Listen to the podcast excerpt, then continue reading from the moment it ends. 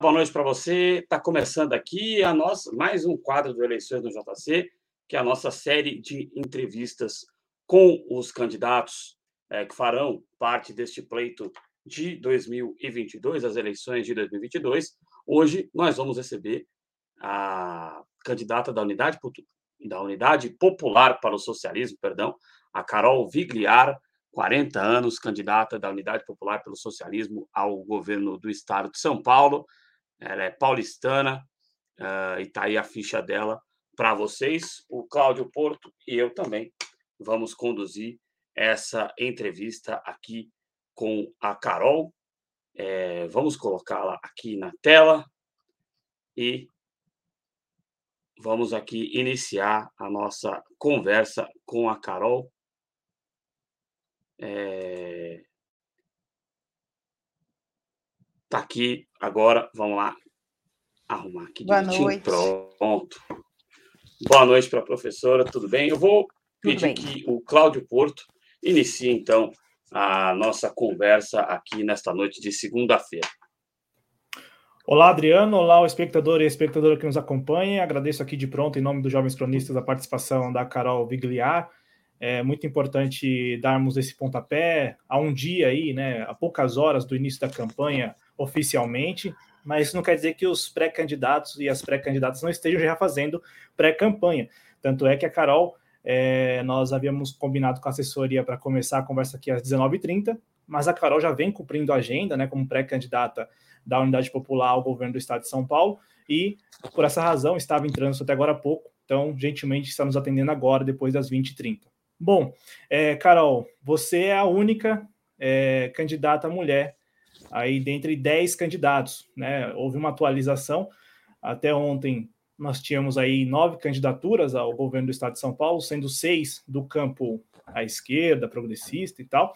E agora surgiu a décima candidatura, que era o Democracia Cristã. Então, agradecendo mais uma vez, vou reiterar o agradecimento porque você está estreando essa nossa série de entrevistas aqui, eu passo a palavra para você, para você cumprimentar o nosso público e também falar um pouco desse desafio, né, de ser a única mulher na disputa, um estado que até hoje não foi governado por nenhuma mulher. Boa noite, seja muito bem-vindo aos Jovens Cronistas. Boa noite, Cláudio. Boa, é, noite, Adriano. Muito obrigada pelo convite. É, é um desafio muito grande, né? É, principalmente porque não está colocado para nós mulheres é, estar no poder, né? A gente é educada desde muito pequena a cuidar dos afazeres domésticos, a conviver no, no âmbito privado, é, e a política não está posta para nós, né? E ainda mais como governadora do estado de São Paulo, que é o maior estado do nosso país. Então, é uma tarefa muito grandiosa, né? Se eu não me engano, mulheres governaram estados brasileiros apenas 11 vezes desde a redemocratização. Então, é, não só aqui em São Paulo, mas na maior parte dos estados do Brasil, ainda nenhuma mulher governou, né?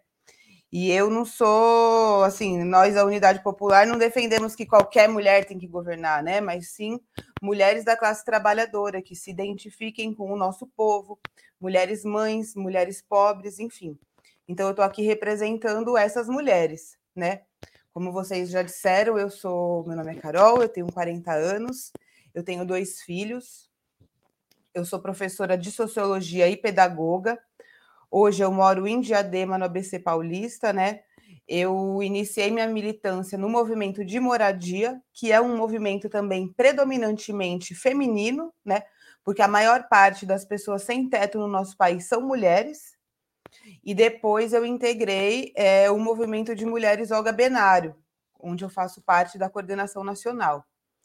E uma das principais lutas do nosso movimento é a luta é, pelo fim da violência contra as mulheres, né? Então, nosso movimento realiza ocupações no país todo para atender, orientar, acolher mulheres em situação de violência. Então, nós, da, o nosso partido, a Unidade Popular, é um partido é, formado por muitas mulheres, né? A maioria do nosso partido é de mulheres e aqui no estado a gente tem uma chapa é, feminista, né? Todas as nossas candidaturas do estado são candidaturas de mulheres. Então, desde a minha até a nossa candidata ao Senado, que é a Vivian Mendes, a nossa candidata ao, ao como deputada federal, que é a Isis Mustafa, e duas candidaturas ao, como deputadas estaduais, que é a Amanda Bispo e a Lígia Mendes. E o Léo, com a Samara, para a presidência da República. Bom, é, Carol, vou, vou também agora já, depois de você ter falado um pouco desse desafio, né? E, de fato, estava lendo agora há pouco, o, a Unidade Popular pelo Socialismo é a que tem a menor média de idade das candidaturas pelo Brasil todo, né? Enquanto a maior parte dos partidos tem ali uma faixa etária de 40 e poucos anos, quase 50 anos, a Unidade Popular vem para essa primeira eleição geral, né? A primeira eleição geral da Unidade Popular, com uma faixa etária, uma idade média ali de 36 anos. E aí eu passo a palavra para você, Carol, para você responder por que você e a Unidade Popular decidiram lançar a sua candidatura, né? Por que a Unidade Popular no Estado de São Paulo é, decidiu lançar uma candidatura própria e quais são as principais propostas do seu programa de governo? Sim. É, em primeiro lugar, né, por que, que a Unidade Popular é esse partido de jovens? Né? Posso falar um pouquinho sobre isso? É, o nosso partido ele foi a partir de 2013, né, com as grandes manifestações que aconteceram, enfim, vitórias, inclusive, né, como a redução da tarifa dos ônibus em várias cidades do país, a gente também identificou que é, um desânimo, né, uma descrença muito grande por parte da nossa classe em relação à política, né? Então, nós, muitos de nós já organizados em alguns movimentos populares, como é o caso do MLB, Movimento de Luta nos Bairros, Vilas e Favelas, do qual eu fazia parte na época, Movimento de Mulheres Olga Benário, União da Juventude Rebelião, Movimento Luta de Classes e outros, resolveram, é, então, que era a hora da gente é, organizar um partido que fosse um partido popular vindo dos movimentos populares, né? Então, nós, é, a partir de então, começamos a estudar é, como é que a gente ia fundar, organizar esse partido, enfim. Em 2000, aí eu não vou me, me é, entrar nos detalhes, mas em 2019 a gente conseguiu legalizar esse partido com mais de 1 milhão e 200 mil assinaturas, né? Feito que nem o Bolsonaro conseguiu. A gente conseguiu sem financiamento de empresa, só com o, a sola do nosso sapato mesmo, e muita força de vontade do nosso povo é, a gente fundou esse partido e a nossa defesa é a do poder popular e do socialismo, né? É, o nosso partido defende isso e foi defendendo isso que a gente conseguiu é, coletar tantas fichas de apoiamento à unidade popular.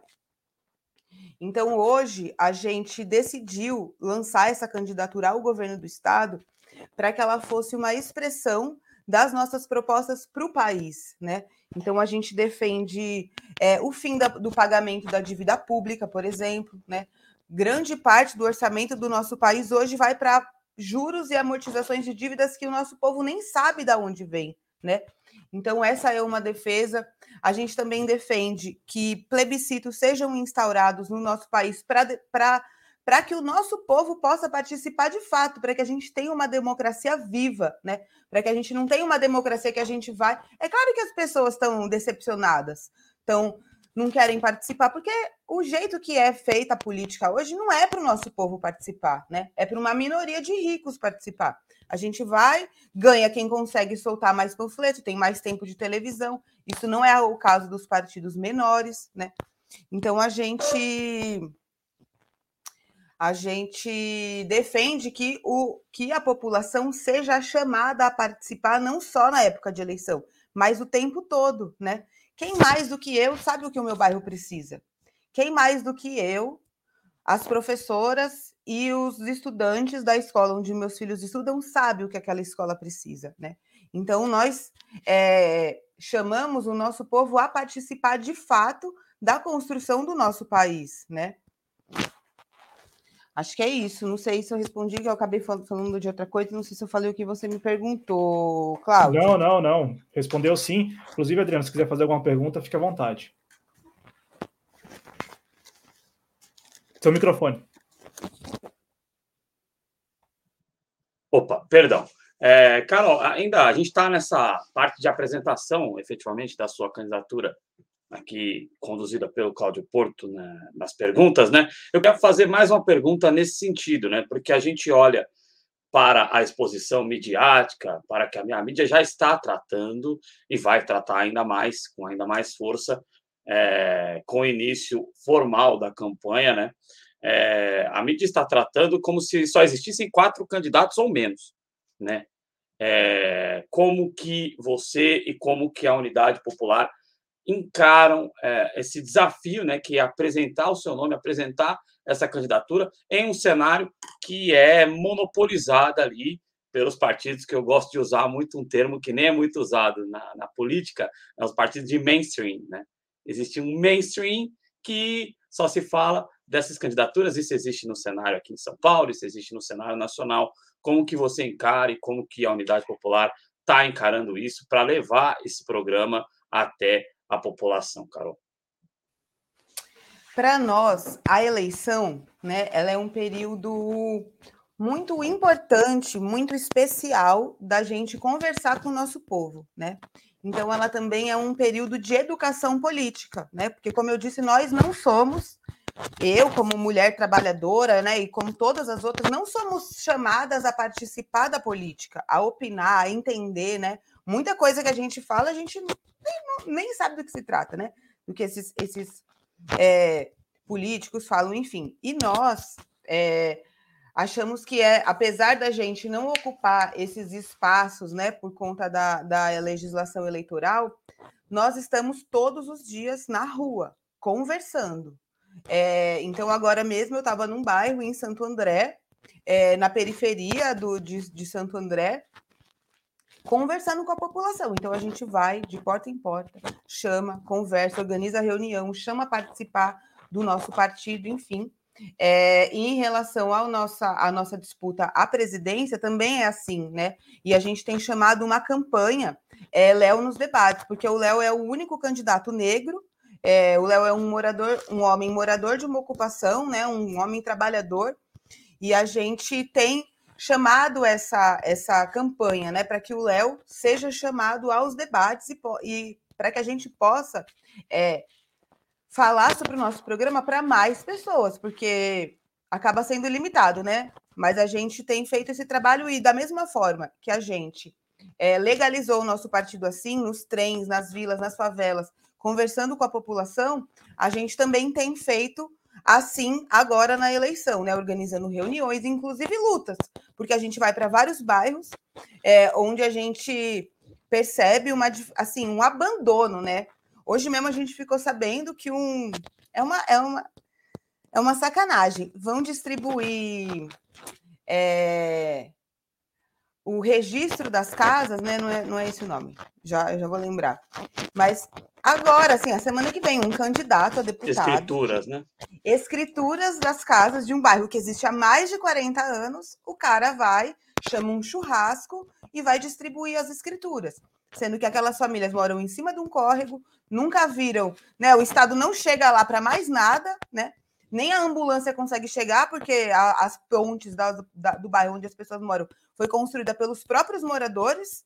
E agora o bonitão vai lá distribuir escritura da casa que a pessoa construiu, né? É, então a gente aproveita isso para ir mostrando para o povo as contradições desse sistema, né? E chamando as pessoas a participar, é, a, a, a tomar partido, né? A tomar parte disso. E não votar em.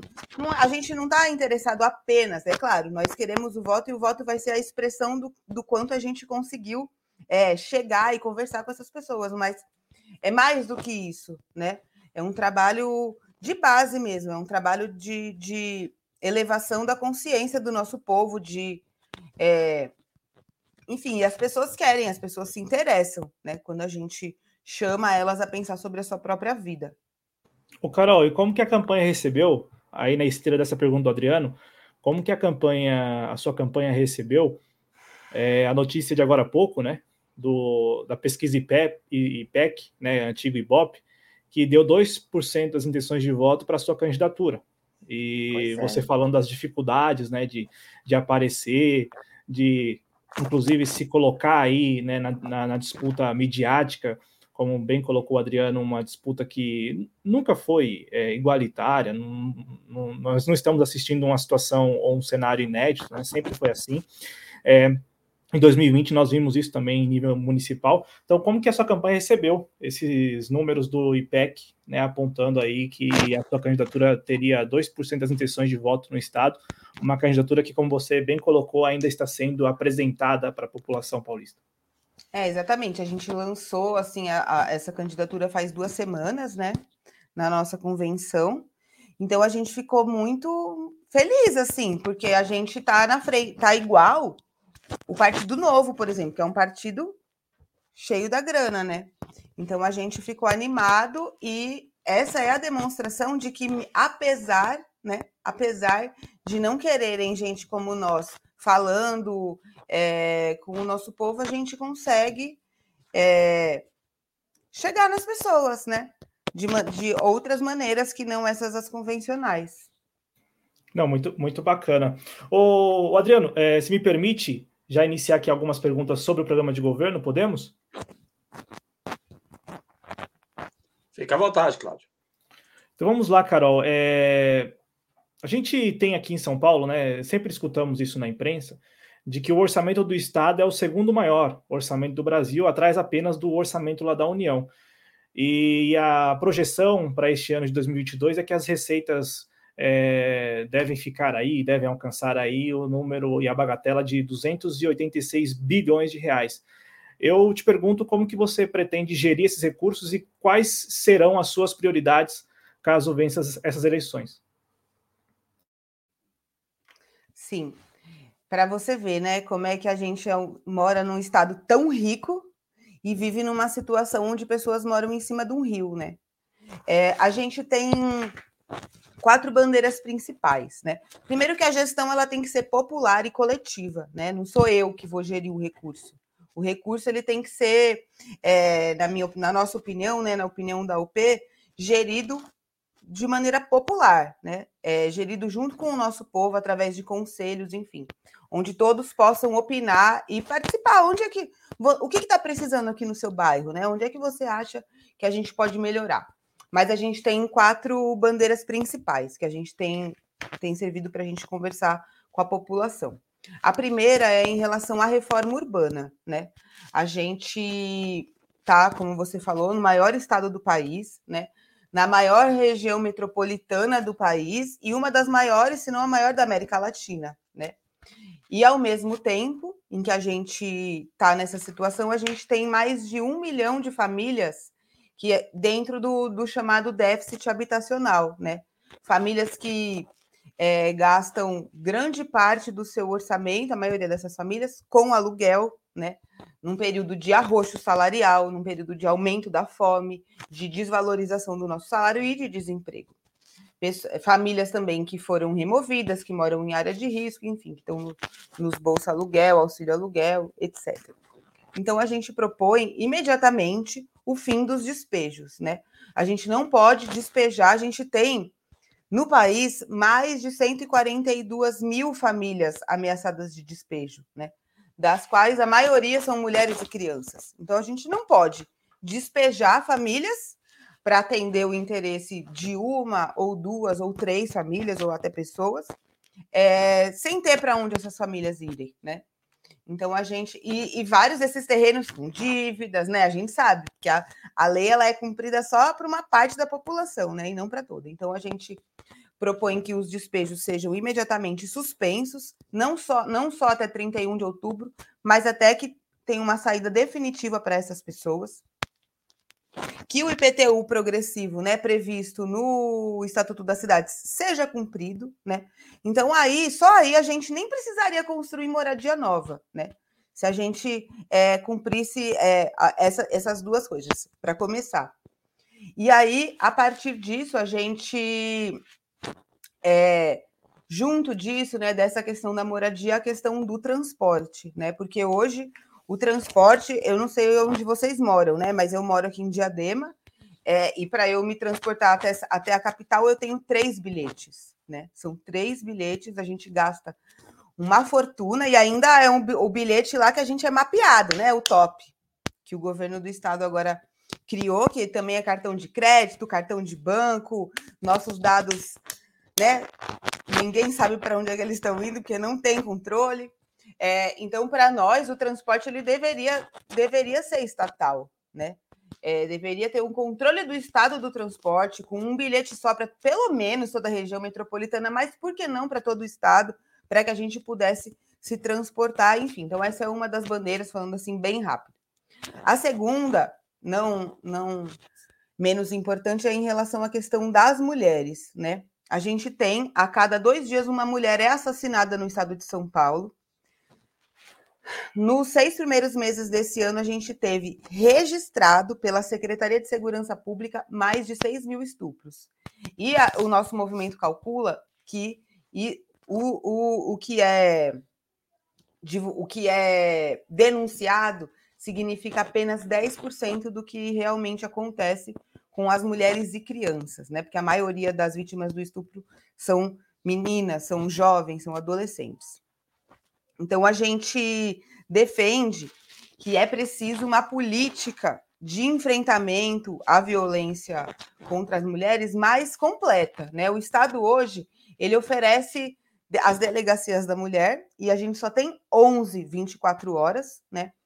E a gente, o nosso movimento visita essas delegacias e várias vezes a gente chega numa, numa delegacia que era para ser 24 horas e ela não está aberta, né? Ela está fechada, falta funcionário, as pessoas que trabalham nessas delegacias não acolhem as mulheres de fato, né? Não acolhem, muitas são maltratadas. Enfim, então a gente defende que o Estado assuma isso, né? E crie uma política de enfrentamento que tenha, que preveja, por exemplo, é, uma, na rede de proteção, habitação popular para mulheres em situação de violência, porque a maioria das mulheres quer romper com isso, mas ela não tem para onde ir, né? Emprego para mulheres em situação de violência, enfim, é, vaga na creche, vaga na escola, todo esse auxílio para que essa mulher possa romper com isso. Em terceiro lugar, é, a gente tem falado muito sobre a questão dos professores, né? O nosso estado hoje, quase metade das professoras e professores, né, a maioria são mulheres, são professores temporários, que a gente conhecidos como categoria O, não são concursados, né? Não têm os seus direitos trabalhistas assegurados como os professores estatutários. Então a gente defende Concurso imediato. Por que é que um Estado tão rico não, não faz concurso para os professores e para todos os trabalhadores de escola? Porque a, todos os, os outros trabalhadores da escola, que não são os professores e a direção, são, ter, são trabalhadoras terceirizadas e terceirizadas por várias empresas, justamente para dificultar a organização dessas mulheres, que a maioria são mulheres, né? As trabalhadoras da faxina e da cozinha. Então a gente defende que todo mundo seja concursado, né? Que todo mundo possa é... que todo mundo possa ser funcionário público, né? E um aumento salarial acima da inflação, porque faz anos que é, o salário dos professores não é corrigido junto com a inflação, assim como a maior parte é, dos trabalhadores e trabalhadoras brasileiros, né? E a gente também, e aí a gente também defende a revogação dessa reforma do ensino médio e que a gente quer sim uma reforma do ensino médio, do ensino fundamental, do, de todo o ensino, mas que seja uma reforma debatida com os professores e toda a comunidade escolar, né? Professores, estudantes, pais e mães de, de alunos, e não que venha de cima para baixo, como tem acontecido.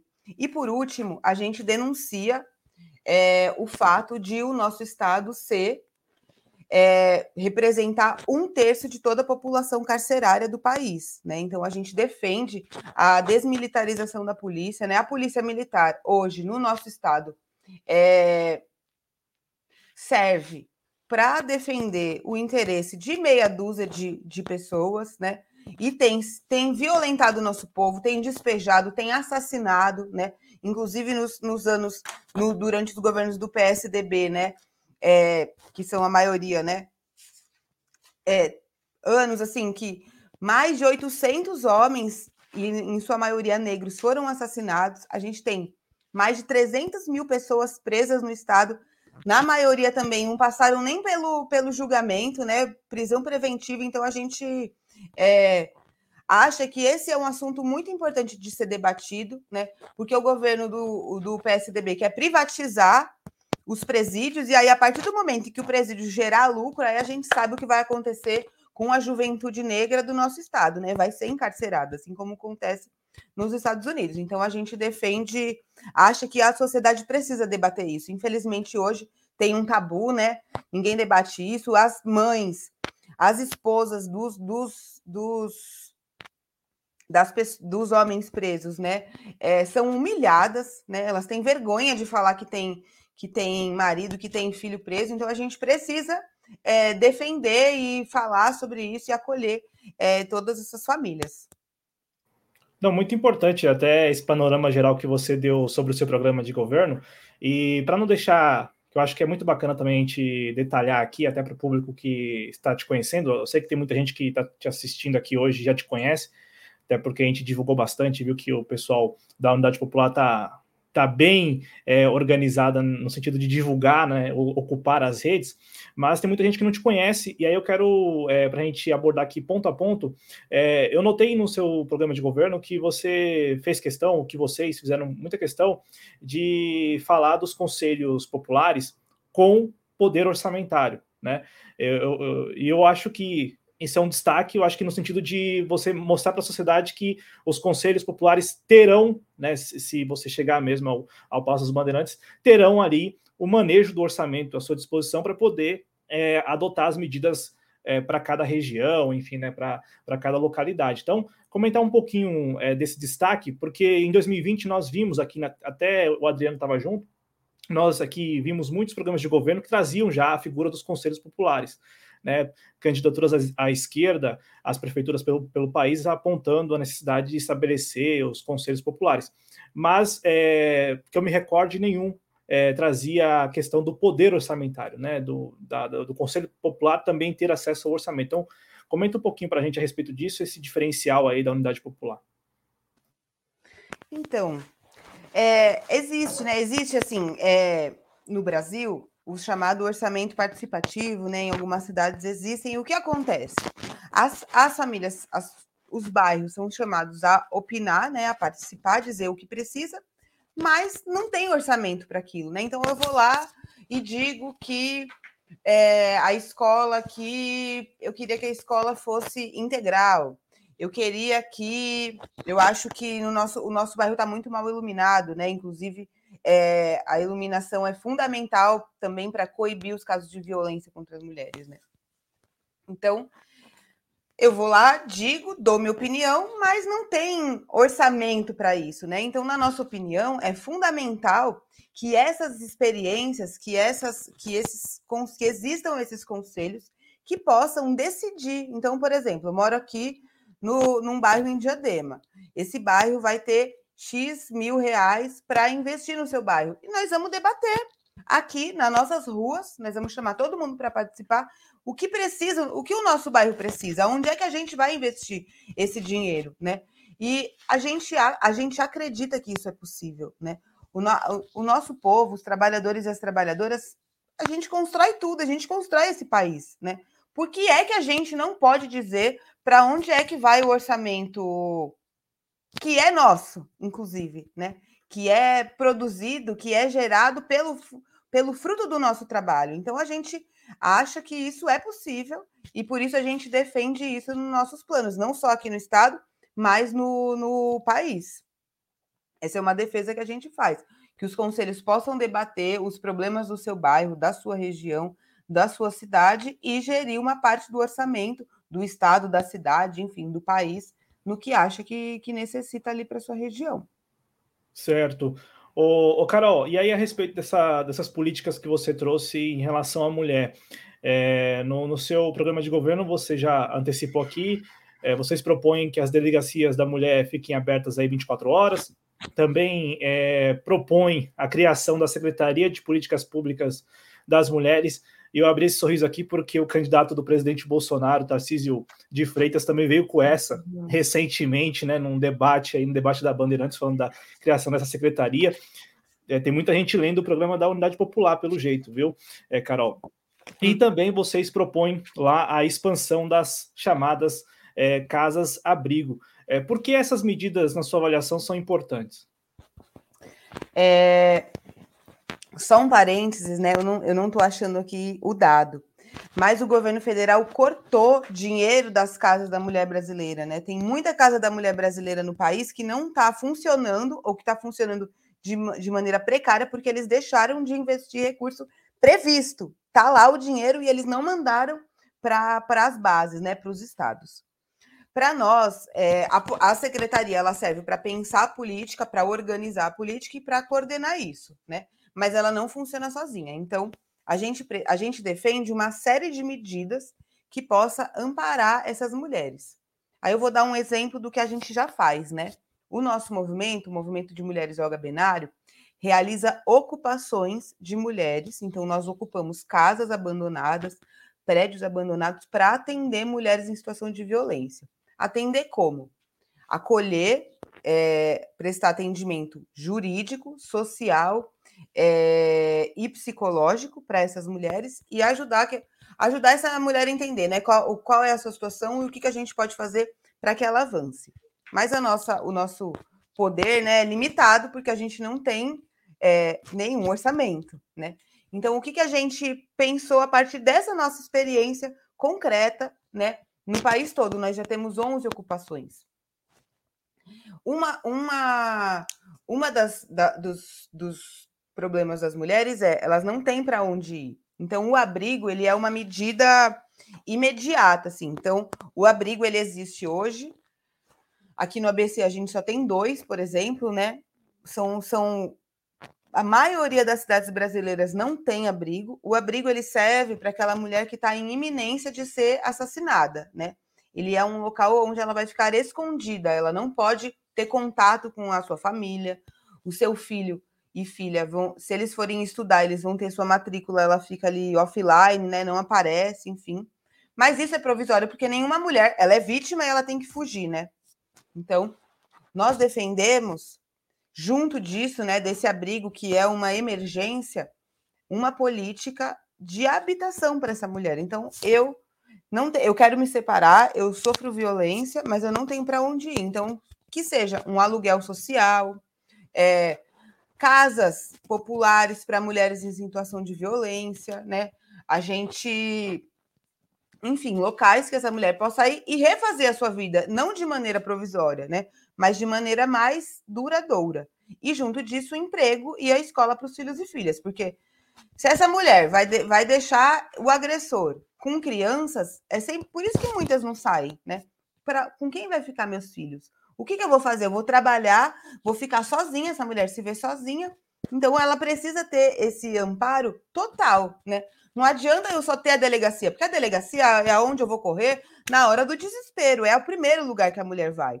E a delegacia ela é insuficiente, então por isso a gente de, defende maior, é mais, né? Mais delegacias que todas as delegacias da mulher sejam 24 horas, que as delegacias da mulher sejam melhor preparadas para atender essa mulher, que ela possa orientar também, porque às vezes a delegacia vai lá, faz uma medida protetiva e olhe lá, porque muito, muitos casos elas desanimam a mulher e fala: não, vai passar, volta, né? Não é incomum a gente conhecer casos de mulheres que foram assassinadas que fizeram 10, 15, 20 boletins de ocorrência, né?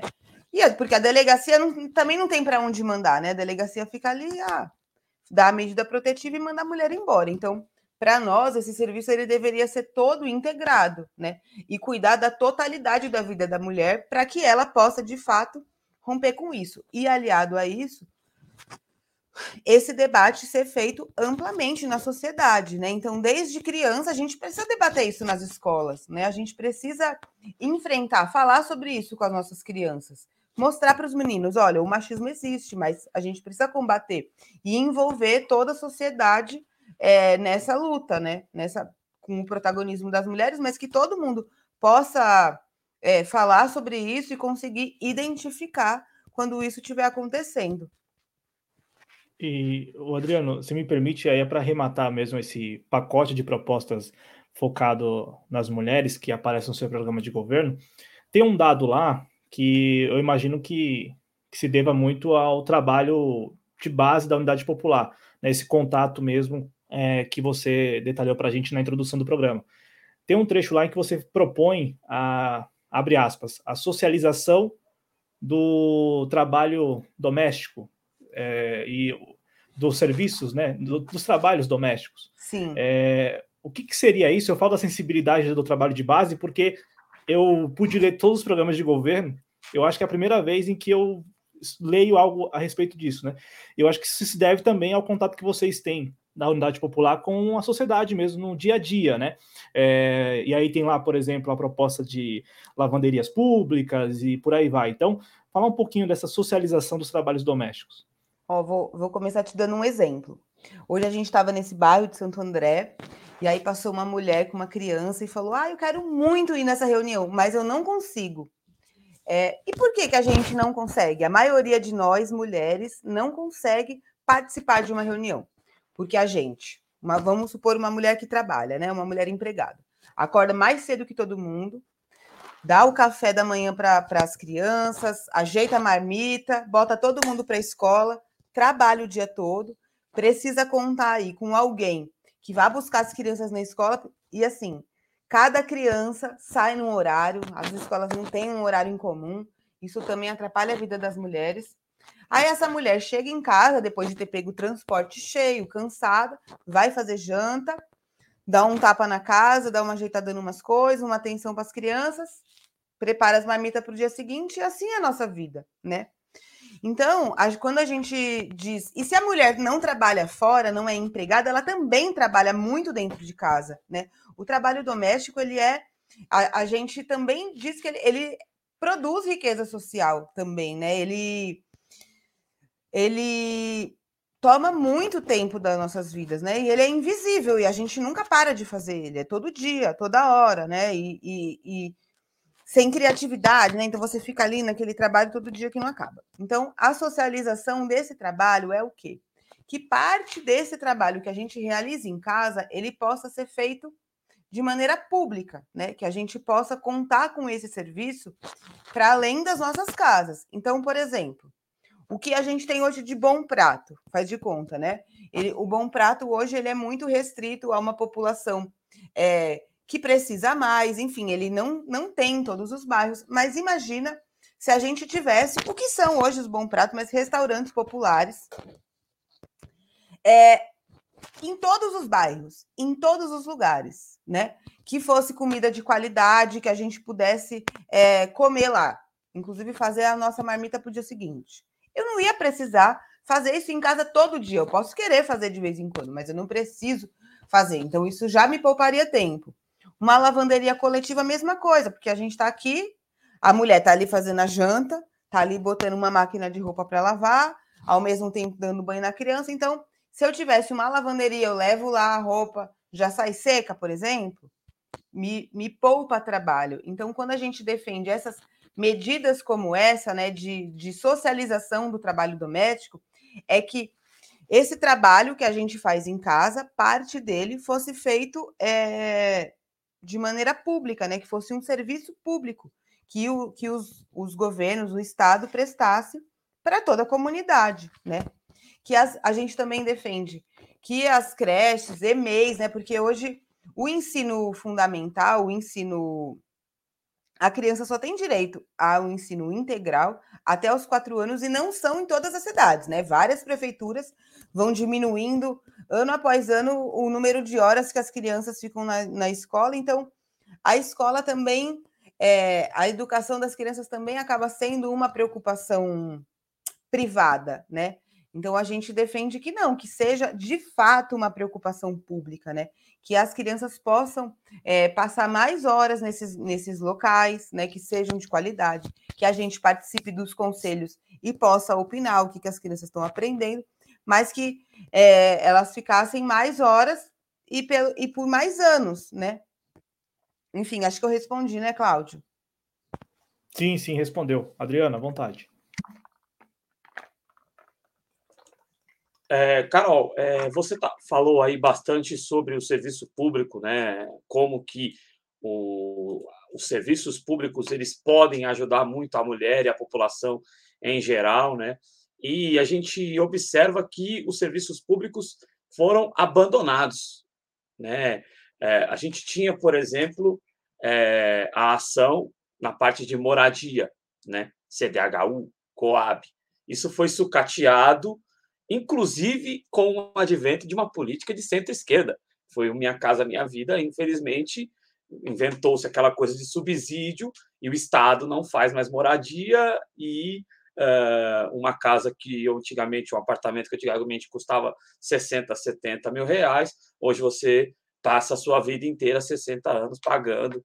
Você vai pagar lá no final de tudo 400 mil reais e por isso muita gente não tem capacidade de sair do aluguel. Você falou de serviço, do, eh, ajudar no serviço doméstico, que é uma grande ideia e que concordo com o Cláudio, também não tinha visto ainda antes, por exemplo, essa ideia das lavanderias é excelente e também a questão do bom prato não ser só o que é hoje, né? Porque, por exemplo, aqui no meu bairro, é, é, a janta é servida três da tarde.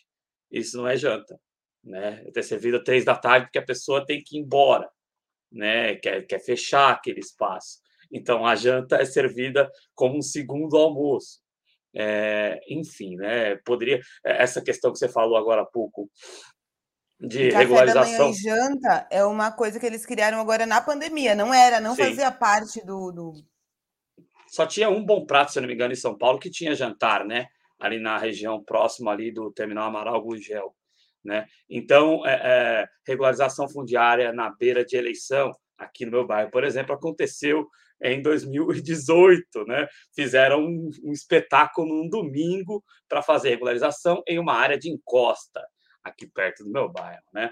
Enfim, e uma questão muito importante do serviço, duas questões que eu acho muito importantes no serviço público, essa questão de moradia, você já falou um pouquinho, queria saber como que a unidade popular, em chegando ao Palácio dos Bandeirantes, vai trazer de volta isso para o Estado, porque hoje não está, com o Estado, né?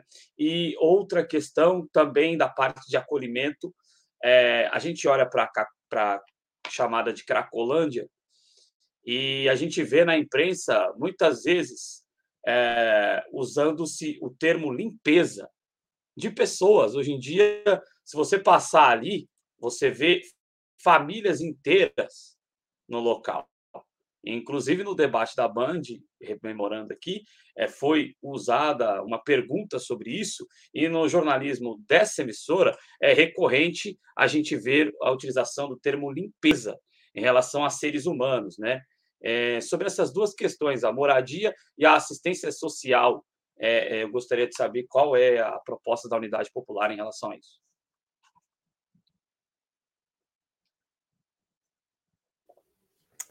É, não, primeiro sobre essa questão da moradia, é, a gente precisa ver a moradia não só é, como a construção de uma casa, né? É, porque assim, o Minha Casa Minha Vida, a gente, a gente aqui no, no, Sudeste a gente não, nunca conseguiu acessar, né? O Minha Casa Minha Vida entidades, mas no, no Nordeste sim, mas a gente vê como um programa limitado, né? Porque ele construía, e mesmo os outros, né? Porque eles, eles constroem uma casa padrão, geralmente em áreas menos acessíveis das cidades, né? Então, cada vez você vai jogando os trabalhadores mais pobres, mais empobrecidos para áreas mais distantes, sem outros serviços públicos ao redor, né? Sem escola, sem nada, né? Assim, a gente já. Eu me lembro, a gente estudava isso alguns anos atrás, assim, estados ou cidades que construíram assim no meio do nada, literalmente. Então, é, se aliando ao interesse de, de, de, grandes donos de terreno, enfim, e não aos interesses da, da, de quem ia morar, né? Então a gente pensa que essa política habitacional, a gente precisa sim construir casa, mas se a população tivesse, por exemplo, um serviço de assistência técnica, isso também é previsto na lei, né? Que esse serviço ele fosse gratuito, ele existisse é, nos bairros, ele, ele tivesse em todas as cidades, enfim, para melhoria das casas que já existem, né? Um. Se a gente tivesse uma regula, regulação do preço do aluguel, né? Hoje o preço do aluguel que eu, que eu quiser, eu jogo o aluguel lá em cima, quer, quer, não quer, vai embora, né? É, a gente não, não tem isso. Então, a gente defende que o aluguel, for, que o preço do aluguel fosse regulado e que o salário mínimo fosse muito mais alto, né? Se a gente tivesse o salário mínimo do Diese de R$ 6.500, né? Mais ou menos isso. E a gente tivesse aluguéis que não pudessem passar, sei lá, de 5% do salário mínimo, aí eu não concordo que a gente, o, o Estado precisaria construir pouca casa? Porque a maioria das pessoas não quer ser apenas dona da casa. Eu quero ter um teto digno para eu morar, né? Então, se eu tiver um teto digno para morar, eu não preciso ser dona, até porque o ano que vem, de repente, eu passo num concurso num outro lugar, eu quero mudar de casa, né? Então, é, a gente defende sim que tenham programas públicos de habitação popular, né? Mas a gente também não defende que não é esse o principal problema. Ah, vamos construir então um milhão de casas. Porque não é isso. Se a gente regula o preço do aluguel, se a gente aumenta o salário mínimo, se a gente oferece uma assessoria técnica de qualidade para quem já tem a sua casa ali, que constru... de autoconstrução, possa melhorar aonde mora, né? Eu preciso construir bem menos. Se eu coloco em prática o IPTU progressivo, né? E exproprio mesmo por que não? Essas, esse monte de prédio que tem no centro da cidade, que fica ali fechado por ano, sem cumprir função social, né? Ou com um estacionamento, e estacionamento não é cumprir função social. É... Por que não esses prédios, ou a sua maioria, não podem ser moradia para a população? Né? Então a gente defende é, todo esse, entende? Todo esse pacote junto da questão da moradia, né? É, porque aí eu não preciso ir além, não preciso gastar recurso, inclusive do meio ambiente, né? Enfim, isso é uma coisa. Sobre a Cracolândia é engraçado, né? Porque essa, nessa entrevista aí do, do, desses candidatos, todos, ele, nenhum defendeu que a Cracolândia é caso de polícia, né? Nenhum defendeu. Mas quando vai lá, o, o próprio partido deles é isso que eles fazem, jogam polícia. Não só na Cracolândia, mas no centro inteiro. A GCM vive, vive com um cachorro. É, em cima do, do, do da população de rua que está morando ali na Praça da Sé, né? A gente, a, a gente acha que esse é um problema, ele é um problema social, né? Olha o que está acontecendo com o nosso país. 33 milhões de pessoas passando fome, metade da população em insegurança é, alimentar. Então, eu não, eu não posso tratar só daquilo, né? Ali, só não, né? Porque aquilo ali é um, é um problema grande. Mas eu não posso encarar a Cracolândia como uma questão específica. Eu preciso dar melhores condições de vida para a população pobre, né? Para que eu evite que jovens e, e, homens e mulheres caiam nessa situação, né? Mas para aqueles que caíram, a gente precisa sim de uma política é, social e de saúde que seja respeitosa, né? Não e não com polícia jogando bomba e armando, inclusive estimulando o armamento de todo aquele comércio local, porque é isso que está acontecendo. Eles também estão estimulando que, o, que os comerciantes se armem e lutem contra o, os usuários de droga, né? Então a gente acha que, que é um absurdo. Quem tem feito isso são os governos do PSDB, né? Que tem, tem tratado a população assim, porque não quer pobre no centro. Eles tratam assim não só os usuários de crack que moram ali, mas todos, todo o povo sem teto do centro de São Paulo. Os moradores de ocupação, né, que são muitas no centro de São Paulo, tratam como caso de polícia, né, e não como uma questão é, social e econômica da crise que o nosso país tem vivido, né. Se eu puder também depois falar um pouquinho sobre isso, eu gostaria. À vontade, Carol, mas só fazer um comentário bem, bem rápido mesmo, né, claro. né? Que é esse dado histórico que você trouxe. O estado de São Paulo é governado pelo PSDB há 28 anos, e a Cracolândia, a Cracolândia é um legado do PSDB de 28 anos, quase três décadas, né? Eu digo isso porque a, a, mídia hegemônica, claro, né? Sempre aqui em São Paulo, ela sempre esteve ao lado do PSDB, ela quase nunca discute o fato da Cracolândia ser um legado das gestões do PSDB. Né? Então é como se fosse só, e, e só, só surgiu, fosse, né? Surgiu, surgiu é, lá. apareceu do nada, é orgânico, é isso aí.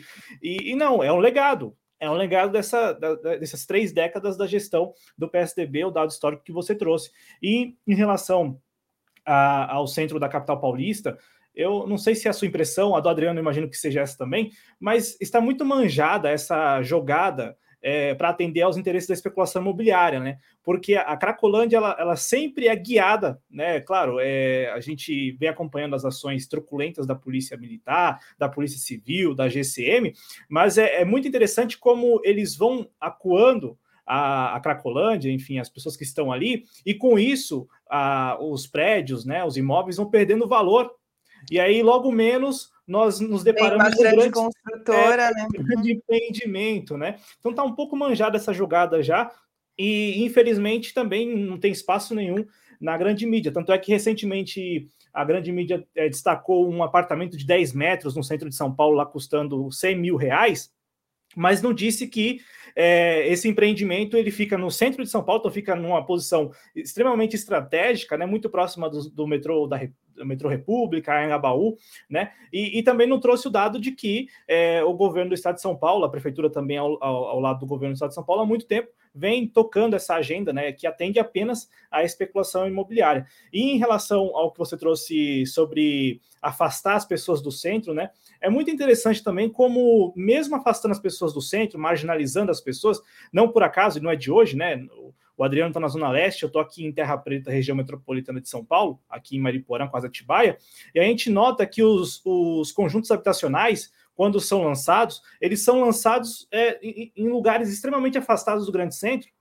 E, e, e, geralmente o poder público leva aquela infraestrutura mínima. Então, é, a, além do que você trouxe, de, que é um dado muito importante, este de que a, a marginalização das pessoas, das famílias, é, é, é prejudicial até ao, ao, famoso erário, porque é, a, a, medida de usar os imóveis abandonados nos centros seria economicamente assim Exatamente. muito melhor também, né? Muito melhor. E assim, as, as pessoas vão morar nesses conjuntos habitacionais de péssima qualidade, pequenos, que não atendem é, a maioria das famílias, porque a maioria das famílias não tem três, quatro pessoas, tem mais, né? Então, a, a, o nosso povo não precisava morar, viver tão mal como a gente tem vivido, né? A gente tem vivido muito mal, né? É, a gente tem conversado com pessoas que pegam, o, o conseguem é, levantar o dinheiro do aluguel e, e, deixam de comer o resto do mês. Passam o mês comendo pão e tomando café. Essa é a situação das pessoas aqui, assim, dos, dos grandes centros urbanos, né? No centro de São Paulo, a gente tem quase 4 mil crianças em situação de rua. Isso é um crime. Esse governo que diz defender a família, ele defende a família dele, a família Bolsonaro. É essa família que eles defendem. Eles defendem a família deles. Eles não defendem a família brasileira, porque a família brasileira está morando na rua, está passando fome, tem mulheres, a maioria dos lares hoje é, chefiados por mulheres negras que passam fome, né?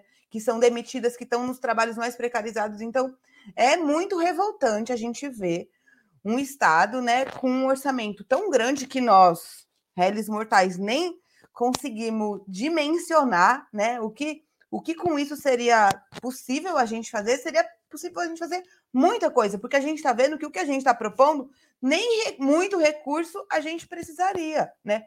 Então, com pouco recurso, que não é o caso do Estado de São Paulo, porque o Estado de São Paulo tem muito recurso, a gente poderia rapidamente, rapidamente, fazer o nosso povo viver muito melhor, né? A produção de alimento no nosso estado, né? Se a gente estimulasse a agricultura familiar, enfim, eu acho que assim é, o, que a, o que a gente queria dizer assim é, é, chamar o nosso povo a participar mesmo, né? A se tomar a tomar parte do que está acontecendo no nosso país. E por último, eu, a gente nós da Unidade Popular temos denunciado há meses que tem um golpe em curso no nosso país, né? O presidente Bolsonaro e os militares, eles não querem sair do poder, porque eles têm ganhado muito dinheiro com isso. Eles e o Centrão, né? Então, nós nós acreditamos que nós, trabalhadores e trabalhadoras, precisamos estar nas ruas para garantir o nosso direito ao voto, né? Para garantir o nosso direito à vida. Porque o que eles querem é aprofundar essas desigualdades, é aprofundar a exploração do nosso povo, acabar ainda mais com um pouco de direito que a gente ainda tem, né? Que foi conquistado com muita luta e sangue da nossa classe. Então, é, a gente queria dizer isso, assim, chamar todos os trabalhadores e trabalhadoras a participar, sim, das manifestações que vão ac acontecer no dia 7 de setembro, que estão sendo chamadas e organizadas, em muitos casos, pela Igreja Católica, pela ala progressista, né? Nós, da Unidade Popular, defendemos que nós, nós temos que estar na rua. A gente não tem que se intimidar, não, porque eles são a minoria. Nós somos a maioria. Nós construímos tudo no nosso país e nós precisamos estar nas ruas para impedir um golpe. É só assim. Porque com eleição, a gente. Só a eleição pode ser que nem aconteça. Então, a gente. Era isso que eu queria dizer, assim, aqui no fim da nossa, do, da nossa conversa, né? Que a gente está muito preocupado com essa conjuntura. É, é uma conjuntura gravíssima que a maioria de nós não viveu, ou que viveu ela já no fim, né? É, e junto dela com uma crise muito grande, né? Muita gente passando fome, muita gente assim numa situação que amanhã pode estar tá passando fome, né? Vocês que pegam ônibus, pegam trem, assim como eu, têm visto um aumento das pessoas pedindo, né? Desesperador, é desesperador ver o nosso povo vivendo assim, crianças passando fome, e não é do interesse do Bolsonaro, nem dos militares, nem do Centrão mudar essa situação. Ao contrário, né? Eles querem aprofundar, eles estão chamando os ricos a se armar, porque são os ricos, não é a gente, né? Que está se armando, são eles, para. É, para virem contra nós. Então a gente chama todos a não não se intimidar. A gente precisa colocar um basta nisso, né? E é só com o povo na rua e organizado que a gente vai conseguir. Muito importante esse recado é, final. Ô, Carol, assim, por último, acho que a gente pode fazer algumas perguntas bem rápidas, assim, só para saber o seu posicionamento mesmo. Em relação é, são perguntas que faremos, eu imagino, a, a, todos os candidatos que aceitaram conversar com a gente aqui no Jovens Cronistas. O que, que você pensa e qual é a sua opinião a respeito da, das câmeras nos uniformes dos policiais militares? E na sequência também, se você puder falar, aí já mudando na né, área da segurança para a área do transporte coletivo. Você começou o programa e você mora em Diadema e, e trouxe aqui o seu relato pessoal. Eu também uso do sistema intermunicipal, é, é caótico, e eu não sei por que não há integração, eu não consigo entender. E aqui onde eu moro, então, é, é uma situação ainda muito complicada, porque aqui muda-se de empresa de ônibus como como assim qualquer coisa, então sempre estão mudando de empresa de ônibus e com isso muda também o, cartão. É, o que, que você pensa da MTU, da CPTM, do metrô? É, empresas que ainda continuam no guarda-chuva do Estado de São Paulo, do governo do Estado, mas que estão em processos aí é, de privatização, né, como no caso da CPTM de duas linhas, do metrô também duas linhas, do, uma linha do metrô foi, privati, foi privatizada, né, que é a linha 5 Lilás, a linha 4 foi uma construção PPP, então já, já, já nasceu o, o projeto. O Estado constrói com... e eles e, e, e, o Estado constrói e entrega para os caras do Craren, né? Entrega então, para CCR, no, é, no caso da 4. Exatamente, exatamente. E, e, tem esse vício também, né, de ser o mesmo consórcio. E aí, quando dá problema, né, como sempre dá problema, só ligar no, na TV Globo de manhã, todo dia tem problema, principalmente nessas linhas, ninguém ninguém grita, né? Bora estatizar, bora devolver para o Estado, né? Então, é, que, eu, que, eu, escutei também nas estações de metrô uma vez, numa, tava rolando uma greve lá, greve dos metroviários, e alguém falou: tem que privatizar, é por isso que tem que privatizar. Mas não tem o contrário, né? Quando a, a linha 5 Lilás não funciona, ou quando o trem da linha 8 Diamante, CPTM ali, Júlio Prestes Itapevi, passa do, do, trilho, né, Adriano? Como aconteceu, nunca tinha acontecido aquilo, pela primeira vez aconteceu sob a gestão da CCR. Então, essas duas perguntas, Carol, em relação às câmeras nos uniformes dos policiais, você falou da desmilitarização das polícias, mas o que você pensa particularmente a respeito disso? tem é, surtido efeito positivo em relação aos indicadores de, de letalidade né, da, da, Polícia Militar do Estado de São Paulo e em relação às, às empresas é, é, que ainda estão no guarda-chuva do governo do Estado relacionadas ao transporte coletivo, MTU, metrô e CPTM, a opinião da, da Unidade Popular em relação a essas três empresas. Tá. Não, sobre a câmera, é, agora, nesse último ano, caiu muito, né, o assassinato de... Depois do uso da câmera, né, assim, tem, tem surgido pesquisas apontando que os assassinatos caíram. Inclusive, a gente participou, assim, nossos movimentos na, durante as ocupações, enfim. É, A, a, a polícia não deixou de ser truculenta, né? Mas tivemos a experiência na, na pele, né? Na própria pele, com certeza coibiu uma violência maior, né? É, a gente acha que não é só apenas isso é que vai é, fazer com que a Polícia Militar do Estado de São Paulo deixe de ser violenta, deixe de ser truculenta e deixe de assassinar o nosso povo. Mas a gente acha sim que é uma medida que tem coibido, junto com outras, né, como o caso da, das denúncias, né, porque a gente tem, não só a gente, os movimentos sociais, o movimento negro tem crescido muito a denúncia em relação à PM e a gente acredita que isso também coíbe a violência, né. Sobre o transporte, a gente defende que ele seja público, de fato, né, público e estatal. É, e na nossa opinião, esses acidentes, essa, essa, esses problemas que têm acontecido, eles são propositais, porque os serviços públicos eles estão sendo sucateados, né? Não é o fato deles serem é, estatais que tornam eles ruins, ao contrário, é o baixo investimento, é, a, é a, o sucateamento, é a terceirização, porque muitos desses serviços, é, parte dos trabalhadores têm sido terceirizados, e a gente sabe que trabalhador terceirizado é um trabalhador muito mais explorado, com um salário muito menor. Então, a gente defende sim que todos esses serviços eles sejam reestatizados, eles estejam. Não faz sentido o Estado construir, gastar bilhões para construir, para dar na mão, dar de presente. Isso é um absurdo, isso é um crime, né? O nosso povo não se revolta contra isso porque a gente porque não entende, assim, não, não é divulgado. A gente precisa falar sobre isso, né? Como, como vocês disseram, assim, nós precisamos denunciar, porque a gente vê, por exemplo, né? A gente não falou sobre isso, mas o, a, os serviços públicos de saúde, né? Que OS, as OS têm entrado cada vez mais e elas não melhoram o serviço, elas pioram os serviços públicos. Então a gente defende que os serviços sejam reestatizados e que eles tenham um controle popular, né? Que a gente possa dizer, né, ah, que bilhete a gente quer, que a gente possa é, ajudar a planejar essa questão dos, dos transportes, né? Já que nós, usuários, somos os principais, os usuários e os trabalhadores, né? Os principais interessados na melhoria é, desse sistema. Enfim, acho que é isso.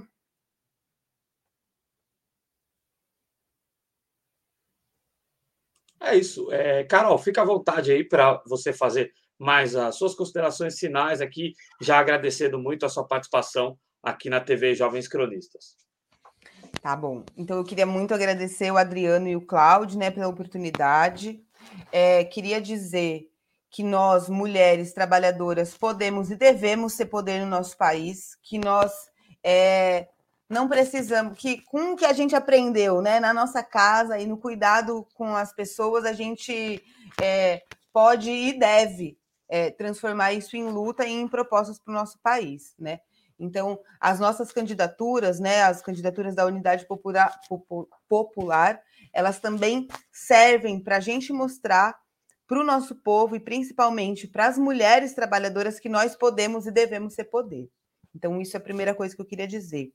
É, a segunda coisa é convidar, então, a todo mundo, todo mundo que está indignado, né, que que está desanimado, porque a gente está desanimado, a gente acorda cedo para ir trabalhar, se a gente tem emprego e a gente tem vivido e se deparado com uma situação muito difícil, né, do nosso povo, muito difícil, é muito triste a gente ver o que está acontecendo com o nosso país, né? É como se a gente estivesse na beira do abismo. É essa sensação que a gente tem. Mas a gente queria dizer que tem uma saída, que tem uma solução, né? Que é possível é, que o nosso país seja um, um país diferente para o nosso povo viver, né? Então, é, a gente chama todos e todas que queiram, que acham que isso é possível, a conhecer o nosso partido, a Unidade Popular e se organizar. E por último, eu queria convocar todos e todas é, a participarem dos atos do 7 de setembro, né? Se tem um jeito da gente barrar um golpe, né, no nosso país e um golpe é muito pior, sim. A gente sabe que está muito ruim, já é muito, já não existe democracia praticamente nas nossas periferias, a gente sabe disso, mas um golpe agravaria ainda mais essa situação. Então, cabe a nós, do povo, né, é, a se pôr contra isso. Então, a gente acha que a única forma da gente barrar isso é estando nas ruas de maneira organizada. Então, a gente queria convidar a todos e todas a se somarem a esses atos do dia 7 de setembro. E a conhecer também as nossas páginas, né? É, não só a minha, mas a do Léo Pericles, que é o nosso candidato à presidência da República, da Vivian Mendes, que é a nossa candidata ao Senado, da Isis Mustafa, é, candidata ao a deputada federal, e Amanda Bispo e Lígia Mendes para deputada estadual. Acho que é isso. Muito obrigada a todos e todas que ficaram aqui até o fim. Agradecer a oportunidade, também colocar as nossas outras candidaturas à disposição, caso vocês queiram conhecê-las. Claro. Adriano, rapidinho, é, Carol Vigliar, pela Unidade Popular é, pelo Socialismo, a vice dela na chapa é a economista Rafaela Carvalho, uma chapa feminina, uma chapa feminina mesmo. Até a candidatura ao Senado aqui no estado de São Paulo é da Vivian Também Mendes. é uma mulher que é, que é presidente ainda do diretório a Vivian estadual. é a presidente do nosso diretório estadual e também membro do diretório nacional da UP. Perfeito, perfeito. Ela que conversou com a gente, ou melhor, conversou comigo lá na Avenida Paulista, no dia que a gente conversou com o Leonardo, com o Leonardo Pericles naquele, naquela manifestação lá de 2 de outubro, eu acho. Enfim, é isso. Muito obrigado, viu, Carol, mais Muito uma obrigada, vez. Obrigada, gente. Valeu. Boa noite, viu? Tchau, Boa até noite. logo.